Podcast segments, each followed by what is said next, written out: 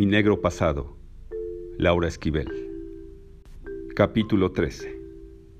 María amamantaba a su hijo sentada en la que fuera la mecedora de la abuela. Le agradó pensar que estaba en el lugar de Lucía, en donde quizá, ¿por qué no?, ella amamantó a Luz María, su madre.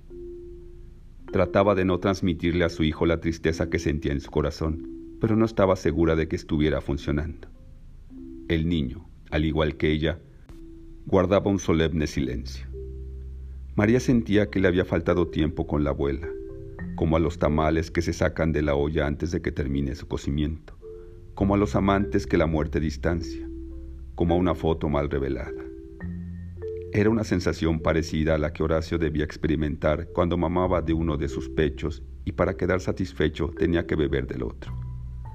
Claro que a diferencia de su hijo, ella no tenía forma de saciar su hambre. La abuela se había ido justo cuando el torrente de información entre ellas fluía cómodamente, cuando la Vía Láctea del universo había conectado el corazón de la una con la otra y dejaba que por sus venas fluyera todo el conocimiento posible.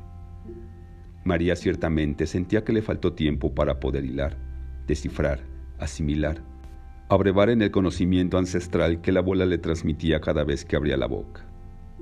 En otras palabras, le faltó tiempo para subsanar el rompimiento generacional que se ocasionó al interior de su familia cuando su abuela y su madre se distanciaron. A pesar de que bebió conocimiento, sabiduría, generosidad y amor, cada minuto que pasó al lado de Lucía, sentía lo mismo que cuando se quedaba sin internet. Estaba desconectada y sin posibilidad de que la abuela le siguiera compartiendo sus secretos culinarios, sin que le mostrara nuevas puntadas de tejido sin que le contara viejas historias de familia. La abuela la dejó con muchas asignaturas pendientes. El viaje en busca de los colores de Oaxaca, las clases de teñido natural utilizando grana, cochinilla y añil, las clases de hidroponía, la siembra, la cosecha, las clases de baile de salón, las clases de corte y confección. Por otro lado, era una pena que la abuela ya no iba a ver a Horacio dando sus primeros pasos, ni saborearía la ensalada que tenía planeada para cuando cosecharan la albahaca morada, ni le ayudaría a decorar su nuevo hogar al lado de Roberto. Cuando María encontró a Lucía dentro de la bañera, en la primera persona en quien pensó fue en Roberto. No se le ocurrió telefonear a nadie más. Comprendió que ese era el hombre con el que deseaba compartir todo, desde la tristeza más devastadora hasta el más sublime gozo. Ahí supo que él sería su alivio, su apoyo y su compañero de toda la vida. Roberto, al recibir la noticia, tomó el primer avión disponible. De inmediato comenzó a prestar ayuda. Él mismo había extendido el certificado de defunción y en ese instante se estaba encargando de vestir a la abuela con la ayuda de Chencha para que la llevaran a la funeraria en donde la iban a velar y más tarde a cremar. En cuanto Roberto llegó al rancho y la abrazó largamente, a los dos les quedó claro que se tenían uno al otro. De manera breve, hablaron de que a partir de esa noche él estaba dispuesto a acompañarla y a quedarse a dormir con María, siempre y cuando ella sí lo deseara. Por supuesto, María aceptó la propuesta, pero no solo por esa noche, sino para siempre. La presencia de Roberto resultó una enorme bendición en las horas que siguieron. Roberto funcionó como una enorme red protectora. En su calidad de cardiólogo, sabía que uno de los peores momentos que los deudos tienen que atravesar es cuando sacan de su casa el cadáver del familiar para llevarlo a la funeraria. A partir de ese instante ya no hay vuelta atrás. Se van, se despiden de lo que fue su mundo y duele, vaya que duele. María vio a la abuela salir del cuarto oscuro dentro de una camilla y no pudo contener las lágrimas. La despidió con un beso en la frente. Su cuerpo estaba helado y el frío penetró por sus labios. Se refugió dentro de la habitación pues dentro aún se sentía el calor de las veladoras que había encendido para calentar el baño y se percibía el aroma de los claveles rojos que la abuela cambiaba a diario en el altar del abuelo Felipe. Dijo adiós a la abuela desde el umbral de la puerta. Con ella se iban todas las presencias que tanto la acompañaron, sus recuerdos, sus sueños. Qué importante le parecían en ese momento. María pensó en la abuela y sus sueños. Le parecía injusto que no dejaran el mismo rastro que los genes. A fin de cuentas, también era información. Sería lindo poder rastrearlos. Por ejemplo, ¿cuáles habrán sido los sueños de la primera mujer de raza negra en la familia? Nunca lo sabrían, si ni siquiera conocían su nombre de pila. Solo sabían que fue la mamá de José Treviño. Este solo conservó una foto de ella, que en la parte trasera tenía escrito el título de la canción Strange Fruit. Cualquiera que le haya puesto hacia la fotografía tuvo que haberlo hecho forzosamente después del año de 1939, ya que en ese año fue grabada. Descartó que lo hubiera hecho su abuelo Felipe, porque en 1939 tendría alrededor de nueve años. Más bien pensó en el bisabuelo Felipe, quien en esa época tendría 34 años y vivía en Chicago al lado de Loretta Jackson, mujer negra de belleza excepcional. Los imaginó sentados al lado de su tocadiscos, escuchando el disco completo de Billie Holiday, soñando con un mejor futuro. No los creyó capaces de imaginar que en el 2015 tendrían un bisnieto tan bello como Horacio. Un niño destinado a develar secretos, a mostrar lo que se esconde, lo que se oculta. Definitivamente, uno busca en la oscuridad del referente de la luz. Y ese niño de piel oscura brillaba y alumbraba más que nada y más que nadie. O tal vez estaba totalmente equivocada, y ese niño nació del deseo compartido por hombres y mujeres que por generaciones soñaron lo mismo. ¿La abuela alguna vez habría soñado con Horacio? Se fue de su vida antes de que le pudiese preguntar esto y muchas otras cosas más. Ahora ella misma tenía que encontrar las respuestas. Tendría que atar cabos sueltos. Se puso a reflexionar sobre la diferencia que existe entre una hebra de estambre sola y una que ha sido entretejida. Encontró que era abismal. La que está sola carece de sentido. La entretejida es vasta en significado. Ella se sentía como una hebra suelta, desconectada, separada, justo cuando había encontrado a una persona de su familia que la comprendía y que le brindaba su apoyo incondicional. Se había quedado sola, lo cual le provocaba una sensación de enorme vulnerabilidad. Pensó que es por eso que en el mundo animal los depredadores atacan a los animales solos, frágiles. No se atreverían a atacar una manada, no son tontos ni suicidas. Esperan al acecho el momento en que un animal pequeño y distraído se separa del grupo para lanzarse sobre él y ella se sentía tan lejos de la manada. De pronto una idea golpeó su cabeza. La abuela no la había dejado tan sola como pensaba. Eso era imposible. Como si no hubiera un campo morfogenético en donde todo lo que se piensa o se siente es compartido de inmediato con todos los demás como si los avances de la ciencia no nos estuvieran llevando de la mano al descubrimiento de un espíritu universal, donde cada idea, cada palabra, cada acción repercute, y ella estaba rodeada de presencias, de murmullos, de ecos. Que no los viera era otra cosa. Ella nunca supo sobre los genes que contenía su sangre hasta que se hicieron visibles en el pequeño cuerpo de Horacio. Pero desde antes, ahí estaban presentes, esperando el mejor momento para aparecer. Más allá de los genes, ahí estaban a su alcance los rebozos, los huipiles, las ollas, los comales, las agujas de tejer, las semillas, el arcón de recuerdos de la abuela, las fotos, los cerillos. Comprendió que la información se mantiene viva cuando la repetimos, cuando la compartimos, cuando la enseñamos. Está cifrada en cada tejido, en cada vasija, en la técnica para elaborar platillos, en la ceremonia de la siembra. Cuando uno recupera la tradición, recupera su origen universal y cósmico. Recupera a los padres, a los abuelos y todo lo que cree perdido. Justo en ese instante sintió una mano sobre la suya que le hizo girar la cabeza. Con sorpresa descubrió que tenía frente a ella a su hermana Carolina, alguien a quien definitivamente creía haber perdido para siempre. ¿Cómo estás, María? ¿Qué haces aquí? ¿Cómo que qué? Vine al funeral de la abuela. No sé si le hubiera gustado que estuvieras presente. Le respondió María haciendo alusión a las palabras que Carolina pronunció precisamente el día en que la abuela intentó entrar al funeral de Luz María, su hija. Carolina guardó un minuto de silencio que se hizo eterno. Sé que últimamente no he reaccionado como debiera. Últimamente, mmm, sobre todo contigo. El nacimiento de Horacio vino a remover, no vino a remover ni madre, vino a traer bendiciones a toda esta pinche familia y deberías estar agradecida. Lo estoy. Déjame hablar, por favor. Fue hasta que subiste las fotos a tu Facebook que recordé. Tú eres la mayor, Carolina. ¿En serio me vas a decir que no tenías claro que el abuelo era negro? De él solo recuerdo sus enormes ojos azules. Obviamente quise ignorar todo lo demás, mantenerlo en el olvido. Hasta que la imprudente de tu hermana te puso ante la vista lo que no querías ver. Sí, y ahora te lo agradezco. Perdóname. Perdóname, por favor, María. Yo con trabajo podía con el duelo de mi mamá como para ver algo más. Siempre hablas de tu dolor antes que el de los demás. No es cierto. Claro que sí. ¿Crees que tú eres la única a la que la muerte de mi mamá le dolía? ¿Nunca pensaste en mí? ¿De qué hablas, María? Siempre he pensado en ti. Siempre te quise proteger, evitar que sufrieras, que te enfrentaras con una muerte violenta.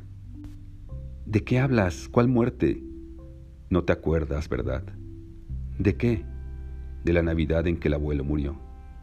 No me acuerdo, pero ya sé lo que pasó. La abuela me lo dijo. No estoy hablando de eso, sino de lo que pasó después. No, no sé de qué me hablas. Carolina tomó aire y lo más relajada que pudo le contó su versión de la historia. María comenzó a recordar un poco. No del todo, pero sí lo suficiente como para tener una idea más clara de lo sucedido. Comenzaron a venir a su mente imágenes sueltas. María no podía diferenciar si en verdad las recordaba o las estaba creando a partir de lo que su hermana le narraba, pero en su memoria resonaron con fuerza los gritos destemplados de su mamá y de Ernesto, su padre, seguidos de una escena en donde su hermano Fernando salía corriendo del baño totalmente descompuesto y se echaba a correr por el pasillo, dejando una estela de huellas de sangre. María, de ver lo que sucedía dentro de esa habitación, vio a su padre intentando quitarle a su madre un cuchillo con el que pretendía matar a la abuela. Vio o creyó ver a la abuela Lucía, quien ni siquiera pestañó ante el peligro. Estaba como ida. No hablaba, no lloraba, no gritaba. Parecía haber perdido la capacidad de ver y escuchar lo que sucedía a su alrededor. María hizo un esfuerzo enorme para recordar más, pero una gran laguna mental se lo impedía. Sin embargo, alcanzó a recordar que tuvo un momento de profundo contacto visual con la abuela y que sus ojos destellaban una poderosa luz. No pudo ver más, pues en ese momento, Carolina tomó a María de la mano y la sacó de ahí. La llevó al interior de una recámara en la que la mantuvo entretenida hasta que todo se calmó. Durante ese tiempo no dejó de abrazarla y acariciarle la cabeza. Le contó historias de Navidad para distraerla. Gracias a eso, María nunca se enteró que a su madre la llevaron a internar a una institución para que la atendieran del ataque de nervios, que a su padre le tuvieron que dar 25 puntadas en el brazo por la herida que Luz María le ocasionó mientras trataba de evitar que lastimara a Lucía. Mientras su hermana hablaba, María comenzó a revivir una época de su vida en la cual Carolina fue muy importante. Tenía medio borrados los años en que su mamá vivió ausente, solitaria. A raíz de la trágica Navidad, sus padres se separaron. Luz María nunca quiso darle el divorcio a su esposo y vivió avergonzada por el suceso. Carolina se hizo cargo de sus hermanos. Se autonombró la protectora de esa familia, en la que era encargada de evitar que los demás vieran o escucharan lo que no debían, en la que controlaba todo porque le aterrorizaba que las cosas se salieran de causa. Por eso mismo, en cuanto supo de la muerte de la abuela, tomó un avión y se trasladó al lado de su hermana pequeña. Ahora te pido de favor que me cuentes todo sobre la abuela. Tú al menos pudiste recuperarla antes de que se muriera. Yo no. Pero antes, déjame darte un abrazo. Las dos hermanas se abrazaron. María no de muy buena gana, pero Carolina lo hizo de todo corazón, y eso dio oportunidad a que el cielo se abriera y María sintiera a su madre, a sus dos abuelas, a sus cuatro bisabuelas, a sus ocho tatarabuelas, y así hasta el infinito. Fue el abrazo de abrazos, el que no pudieron darse Lucía y Luz María antes de morir, el que quedó suspendido en el tiempo el día en que unos hombres blancos secuestraron al abuelo de Strange Fruit de la costa de África, ese que se quedó pendiente entre los brazos de la desesperada madre, a la que le arrebataron a su hijo, la que lo vio partir desde la playa y levantó sus brazos al cielo pidiendo una plegaria por él. Fue el deseo multiplicado de todas aquellas que alguna vez han querido proteger a alguien. Fue eso y mucho más. Después de ese abrazo, las hermanas pudieron llorar juntas las muertes, tanto de Lucía como de Luz María. Más tarde, María abrió el arcón de los recuerdos para su hermana y agradeció internamente que la abuela hubiera guardado el pasado de la familia, no solo para satisfacción personal, sino para que alguien más lo viera. Le conmovió mucho ver a su hermana Carolina llorar al ver las fotos que le revelaban un pasado oculto, un pasado que ella por tanto tiempo se negó a ver. Por la noche, antes de dormir, Carolina escribió en su diario. Miro de frente y la luz del sol ciega mis ojos. Veo hacia atrás y observo que mi cuerpo proyecta una sombra. ¿Qué no se suponía que yo era el sol? Que tenía luz propia para alumbrar a los demás. La tristeza se apodera de mí.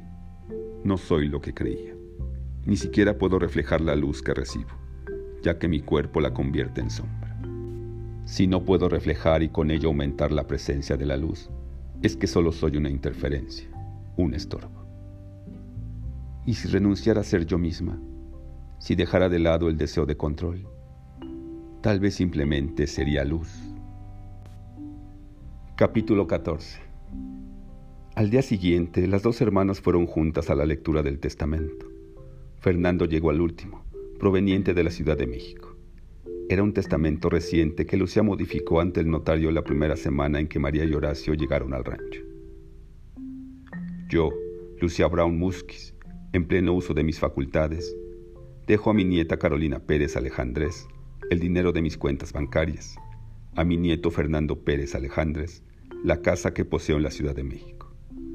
A mi nieta María Pérez Alejandrés le heredo el arcón en donde guardo mis fotos y objetos personales. Lo mismo que el archivero contra incendios que se encuentra en el interior de mi closet. También pasarán a ser de su propiedad los objetos de la siguiente lista. 1. Mi comal. 2. Mis discos de acetato. 3. Mis agujas de tejido. 4. El molcajete, donde Tita preparó por primera vez la salsa de pétalos de rosa. 5. El metate, donde mi abuela Esperanza me enseñó a moler el cacao. 6. Mis ollas de hierro forjado. 7. Mis semillas de cacao. Tanto mi empresa de productos ecológicos, Fumarola Verde, como este rancho, con todo lo que alberga, se lo heredo a mi bisnieto Horacio Fuentes Pérez, y dejo como albacea hasta que él cumpla los 18 años a su madre, María Pérez Alejandres. María no paró de llorar durante la lectura del testamento. Se consideró la más afortunada de todos. La abuela le heredó aquello que más apreció en vida. Trataría de hacer honor a tan alta distinción. Gratitud era lo que en ese momento sentía. Un profundo agradecimiento por su madre, por su abuela, por todo y por todos le apenaba que su mamá se hubiera muerto con la idea de que la abuela era una asesina, pues esa idea había ocasionado mucha confusión familiar, mucho dolor, mucha separación. Sin embargo, cada una colaboró para que se restaurara lo quebrado. María entendió que hay una orden invisible que siempre deja abierta la posibilidad de retorno a la paz, a la unión, al amor. Si ella no hubiera dado a luz a Horacio y si su mamá no se hubiera muerto a causa de la impresión, la abuela no se la hubiera llevado a vivir al rancho, con lo cual habría sido imposible la reparación del daño. Ella nunca habría aprendido a tejer, a hacer tortillas de harina, a encontrar el placer a las actividades culinarias y el sentido a los pequeños actos que se realizan en la intimidad. Y nunca de los nunca se hubiera convertido en la maestra de su hermana mayor. Carolina escuchaba embobada la sabiduría que su hermana destilaba por cada uno de los poros de su piel le sorprendía la cantidad de conocimiento que María había adquirido en el poco tiempo que convivió con la abuela. Le pareció sorprendente que hubiera aprendido a cocinar de esa forma. María no paraba de hablar mientras preparaba el desayuno y le explicaba a su hermana la forma en que había perdido kilos casi sin el menor esfuerzo. Es que cuando uno se alimenta correctamente, el cuerpo responde de inmediato. Lo estoy viendo, te ves guapísima. Y sobre todo, me siento estupenda porque una de las cosas que aprendí fue que dependiendo de la calidad de la información que se comparte entre célula y célula, será la salud y el bienestar que obtengas de lo que te metes a la boca. Me da envidia haberme perdido sus consejos. Bueno, pues si quieres, yo te puedo transmitir parte de lo que ella decía. No será exactamente lo mismo, pero muy parecido. Ya te conté que no tenía celulitis. No manches. Sí, es que me decía que lo que comemos es pura porquería. Bueno, Ahora dicen que en la comida procesada nos están metiendo hasta plásticos. Imagínate nomás. ¿Qué será lo que le ponen al pan de caja que ni siquiera se echa a perder? Y no te quiero hablar de la cantidad de conservadores y químicos que le agregan a todo. Sí, qué horror. Una vez me dijo que comer era como dialogar con el universo, y que cuando uno come comida chatarra o alimentos transgénicos, más bien está dialogando con laboratorios químicos. ¿Cómo te explicaré? A la voz de nuestro interlocutor, como que le falta saborcito humano, y por eso no nos nutre. Para aliviar esa sensación de vacío, uno entra en un círculo vicioso donde primero se traga todo lo que puede, pero como las células no se sienten alimentadas, pues seguimos comiendo y acumulando grasa hasta que nos ponemos cerdísimas. Oye, por cierto, ya nunca regresaste con la doctora que te recomendé, ¿verdad? ¿Tú fuiste? ¿Con ella? No, no lo necesito. No, la que me recomendó a esa psicoanalista. Sí, ¿por qué? Pinche Carolina, debí suponerlo. Dale gracias a Dios de que a esta hora me entero que fuiste tú, porque si no, te habría mentado la madre muy cabrón. ¿Por qué? Porque era bien culera. Carolina y María soltaron una carcajada al mismo tiempo. Conversaban por todos los años que no lo habían hecho. Estaban felices de haberse recuperado la una a la otra. Sonaban excitadas, eufóricas. Las palabras salían a borbotones de sus bocas. Querían contarse todo. Al término del desayuno, se alistaron para acudir a la funeraria y estar presentes durante la cremación de la abuela. Solo guardaron silencio en el momento en el que el cuerpo de Lucía acudía a su cita programada con un fuego que la recibió con todos los honores posibles, como correspondía a la gran señora que era.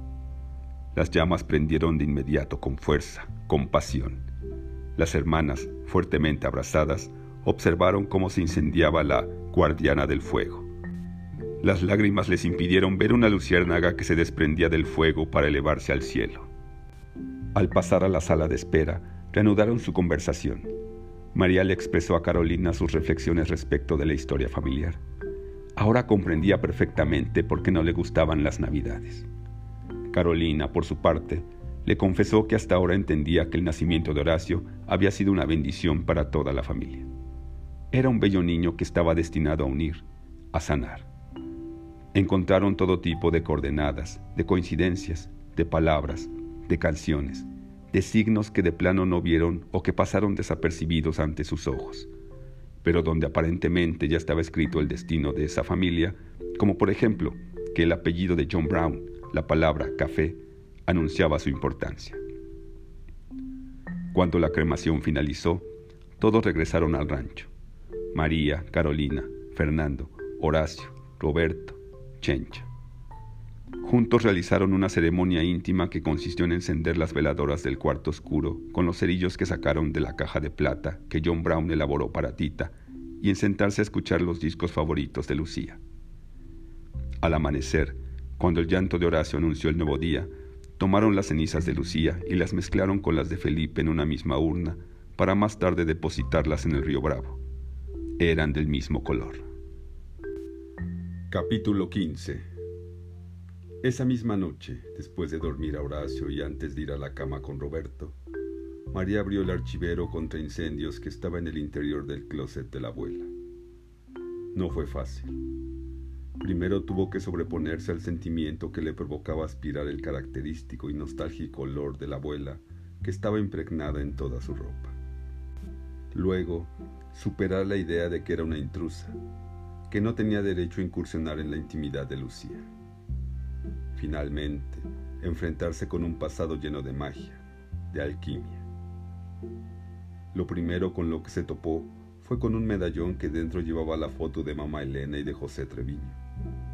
Luego, con una caja de terciopelo que protegía el manguillo y la plumilla con los que Tita escribió su diario. Reconoció también los lentes que pertenecieron a John Brown, junto con unas mancuernillas. Nunca había visto esos objetos personales. María comprendió que tal vez porque tenían un significado especial. De pronto, descubrió una pequeña caja de cartón que estaba atada a un sobre por medio de un listón de seda. La caja contenía alas de luciérnagas, muchas alas de luciérnagas. Dentro del sobre encontró una carta que la abuela le escribió antes de morir. Querida María, si estás leyendo esta carta es porque yo ya no estoy viva. Estas alas de luciérnaga son uno de mis más preciados tesoros. Mi madre me las heredó al morir. Las recolectó el día en que el abuelo John Brown se casó con Shirley y las metió bajo su vestido para que le iluminaran el cuerpo a la altura del corazón. En ese instante de esplendor, y a pesar de ser solo niña, juró que se casaría con Alex, mi padre. Por eso me llamo Lucía, en honor a la luz de ese atardecer. Yo nombré a mi hija Luz María por una razón parecida, porque en mi pecho surgió el deseo de que naciera con esa misma alegría, con esa misma luz.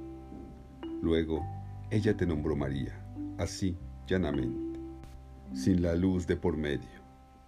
No sé cuáles fueron sus razones, pero ahora quiero nombrarte la nueva guardiana del fuego, el cargo que mi abuelo John me dio. Tú eres la indicada para llevar con orgullo esa responsabilidad. Tú supiste poner ante nuestros ojos lo que ocultamos, lo que no quisimos ver.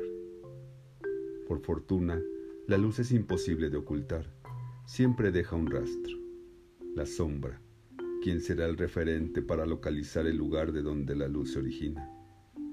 Cuando uno solo ve la sombra, es que no está viendo el todo. La luz se hace presente cuando alguien se anima a romper la cortina de la oscuridad. Tú fuiste ese ser, tú pariste la luz, tú, mejor que nadie, sabe cómo verla, procurarla, venerarla. Gracias por todo, María. Fue altamente revelador escuchar cuáles fueron los motivos por los que a la abuela Lucía la bautizaron con ese nombre. Curiosamente, cuando estaba embarazada, pensó seriamente en ponerle a su hijo Luciano, pero cuando nació y vio el color de su piel se arrepintió. No deseaba que a su hijo le hicieran burla en la escuela. Pero ahora, al escuchar el simbolismo tan importante que su nombre encerraba, estaba dispuesta a reconsiderarlo. Capítulo 16 Esa Navidad fue la prueba de fuego para María. Decidió preparar la cena para todos sus familiares y amigos. La verdad, ninguno la creía capaz de tal proeza, tomando en cuenta que ella nunca había cocinado en su vida. Consideraban que los meses al lado de la abuela no podían ser suficientes como para preparar una cena para 50 personas.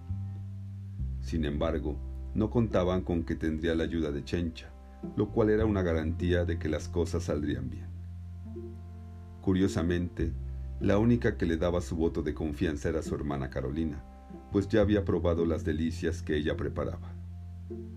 Era tal su entusiasmo que hasta se ofreció a trabajar de pinche de cocina, pero a veces estorbaba más de lo que ayudaba. A pesar de ello, su presencia y su plática siempre resultaban agradables. De repente, su afán de control afloraba, pero María la ponía rápidamente en su lugar. La relación entre los hermanos se había fortalecido enormemente. La lectura del diario de Tita se convirtió en un referente que les permitió analizar los pensamientos negativos y destructivos que por generaciones se habían venido repitiendo en su familia. El deseo de control, el miedo a las pérdidas emocionales, la preferencia por obedecer sumisamente antes que sufrir la culpa que ocasiona transgredir las reglas, o en el caso contrario, rebelarse con fuerza ante cualquier autoridad. Pero finalmente en todos había un enorme deseo de dar con la puerta de salida que los libraría de la opresión. Durante esas psicoanalíticas reuniones, María y sus hermanos también reflexionaron sobre lo que pudo haber pasado a nivel nacional como para que dejáramos de lado una maravillosa tradición culinaria y herbolaria. Les parecía increíble que la cocina mexicana, por un lado, fuese considerada como patrimonio mundial de la humanidad y que por el otro, los mexicanos ocuparan los primeros lugares en diabetes y obesidad infantil. De la enorme sabiduría de las mujeres que en 1910 trabajaban en el campo, que sembraban, que alimentaban, que luchaban por un cambio, poco quedaba. ¿Dónde se perdió el camino? ¿Dónde se rompió la hebra de estambre? ¿Cómo recuperar lo perdido? María y Roberto se habían mudado al rancho de la abuela y cuidaban de su huerto y su hortaliza. Fernando y Blanca, su mujer, se reunían a comer con Carolina al menos una vez por semana. Juntos preparaban y disfrutaban de la comida. Cuando alguno de ellos inventaba una nueva receta, se la compartían por correo electrónico, pues estaban empeñados en crear un recetario para las nuevas generaciones. En dicho recetario incluían recetas naturistas para aliviar todo tipo de enfermedades y uno que otro remedio casero. La más activa era María, pues tenía una gran creatividad para imaginar nuevos y muy nutritivos platillos. Ese día, por ejemplo, se empeñó en preparar la receta de los chiles en nogada, pero como era diciembre, y por supuesto que ni había nuez fresca para elaborar la nogada, ni granada para adornarla, se le ocurrió crear una salsa Thai para acompañar los chiles. En vez de nuez de Castilla utilizó nuez de la India y la mezcló con jengibre, de limón y leche de coco. Para sustituir la granada, recurrió a los arándanos secos y el resultado fue muy afortunado. La salsa Thai incluso potenciaba el picor de los chiles en contraste con el relleno de picadillo dulce. Claro que Chencha estuvo a punto de tirar la toalla varias veces. María era demasiado creativa para ella. No escuchaba muchas de las advertencias y rompía constantemente las reglas. Pero tuvo que reconocer que todo salió bien y los platillos eran realmente espectaculares. Las tortas de Navidad fueron uno de los grandes éxitos de la noche. María las preparó de acuerdo con la tradición familiar y no puso reparo alguno al picar finamente la cebolla. La selección musical estuvo a cargo de Roberto. Hasta en eso María había sido gratificada por la vida. Le encantaba la música y era un excelente bailarín. Con Carlos nunca pudo disfrutar de una fiesta. Se la pasaba sentado y si acaso ella lo forzaba a ir a la pista de baile, lo hacía de mala gana y ni siquiera era capaz de bailar como se debe, sino que solo se mecía de un lado al otro sin la menor gracia, sin atisbo de alguna cachondería, cosa que a su actual pareja le sobraba. Como dato curioso, Roberto y María compartían gustos musicales, tal vez porque las familias también van heredando a sus hijos su predilección por tal o cual cantante o género musical. Y de alguna forma, Annie y Lucía, las alegres abuelas que fueron marcadas por las viudas del jazz, pasaron a su descendencia su pasión por ciertos músicos y bailes. Roberto sabía bailar desde el swing hasta el ska, pasando obviamente por el rock and roll, la salsa y la cumbia. En esa ocasión, se inclinó por elegir entre los discos de acetato de Lucía, y justo cuando acababa de poner Atlas, María hizo su aparición en la sala con una charola de chiles en nogada para llevarla a la mesa. Roberto se la quitó de las manos, la colocó en su lugar y acto seguido, la tomó por la cintura y se puso a bailar con ella lo más pegado que la panza de embarazada de María les permitía, mientras gozaban de la privilegiada voz de Ita James.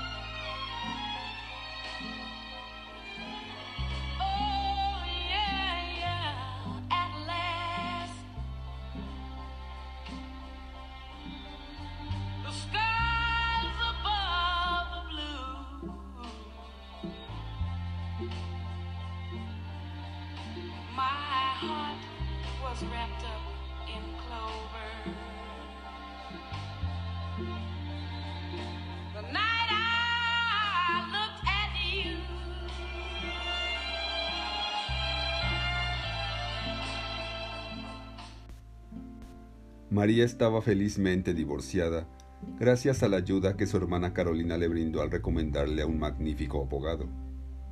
Dieron una gran batalla, pues al inicio Carlos no deseaba darle el divorcio y puso muchas trabas para todo. Incluso le puso una demanda por adulterio, ya que María vivía abiertamente con Roberto. Fue un tremendo error, pues el juez le concedió el divorcio automático. A María lo que le preocupó fue que Carlos, en determinado momento, pidiera la custodia de Horacio, pero eso nunca sucedió. De seguro se vio como padre soltero de un niño negro y la idea no le sedujo del todo. El caso es que María, por primera vez, estaba disfrutando de una Navidad agradable, placentera.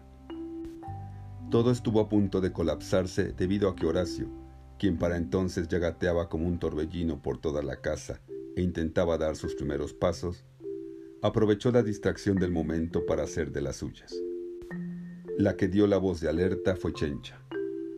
¿Pero qué hace esta criatura? ¿Quién lo está cuidando? Horacio estaba sentado en el piso con la caja de cerillos de Tita en una mano y con la caja que contenía las alas de luciérnaga en la otra. Las había abierto y masticaba con singular alegría el atractivo contenido que encontró en ambas cajas. María era la responsable de haber dejado al alcance de su hijo la caja de los cerillos, que sacó del baúl de los recuerdos para realizar el ritual del encendido de las veladoras pero nadie se explicaba cómo fueron a parar a sus manos las alas de Luciérnaga. No, Luciano, ¿qué haces? gritó María. ¿Quién chingados dejó abierto el arcón de los recuerdos? Roberto corrió a levantar al niño y con celeridad procedió a retirarle tanto los cerillos como los restos de alas que tenía en el interior de la boca. Horacio Luciano, como algunos gustaban llamarlo, se abrazó a su cuello y comenzó a llorar. Lo asustaron los gritos de su madre. María llegó al lado de su hijo, pero se quedó pasmada y con la mirada ausente. Un recuerdo la llevó a un pasado remoto. Nuevamente se visualizó asomando la cabeza para ver lo que sucedía dentro del cuarto oscuro y vio al abuelo Felipe con la cabeza recargada sobre la orilla de la tina. Tenía los ojos cerrados y la boca abierta, muy abierta, enormemente abierta. Le impresionó la mueca que su rostro desencajado mostraba. Enseguida, observó un punto de luz en el centro de su garganta y una libélula volando hacia el exterior. La abuela Lucía también vio salir al insecto y buscó a su alrededor si alguien más había visto lo mismo que ella. Sus ojos se encontraron con los de María, y a pesar de la gravedad del momento, estuvo a punto de sonreírle. La luciérnaga pasó muy cerca del rostro de Lucía y le iluminó los ojos. Ese reflejo fue percibido perfectamente por su pequeña nieta, a quien un jalón de manos de su hermana Carolina la alejó del lugar. El poderoso llanto de su hijo regresó a María al presente. Se acercó a él y le comenzó a acariciar la espalda para calmarlo. Desde las alturas, desde otra dimensión, Lucía los disfrutaba enormemente. Había llegado desde temprano por si su nieta la necesitaba. Estuvo a su lado en todo momento mientras preparó el banquete. Aplaudió la forma en que María puso la mesa, en que adornó la casa, en que recreó los chiles en hogada. Lo único que quedaba pendiente era que pudiera descubrir cuál era la fórmula para preparar el chocolate ceremonial y cuál el canto que debía tocarse antes de beber la taza para obtener el resultado deseado. Después de los logros obtenidos esa noche, Luciano dudaba para nada que su nieta lo conseguiría. Al lado de la abuela, como siempre, se encontraba Felipe, quien en ese instante le cantaba a su bisnieto al oído y casi en secreto una canción de cuna que a su vez su madre Loreta le cantó a él cada vez que quería dormirlo. El niño respondió instantáneamente, dejó de llorar y se trasladó al mundo de los sueños. Ahí lo esperaban todos sus familiares. Y como solo sucede en los musicales de Broadway, se escuchó When the Signs Marching In, canción a la que se unieron las voces de toda la compañía. Todos los que aparecieron en esta historia, o los que alguna vez entrecruzaron con Tita, Pedro, Mamá Elena, José Treviño, Nacha, John Brown, Shirley, Gertrudis, Juan, Chencha Grande, Rosaura, Alex, Esperanza, Felipe Grande y Loreta, Luz del Amanecer. Todos juntos marcharon por una calle de Nueva Orleans, recibiendo la dirección de Louis Armstrong. El contingente era encabezado por Lucía, Felipe y Horacio o Luciano, como prefieran llamarlo, quien casi iba volando y cantaba más fuerte que todo el coro con su poderosa voz de alas de luciérnaga incendiadas. Libres, eternamente libres. Gentlemen, here's one you all can sing with us when the saints go marching in.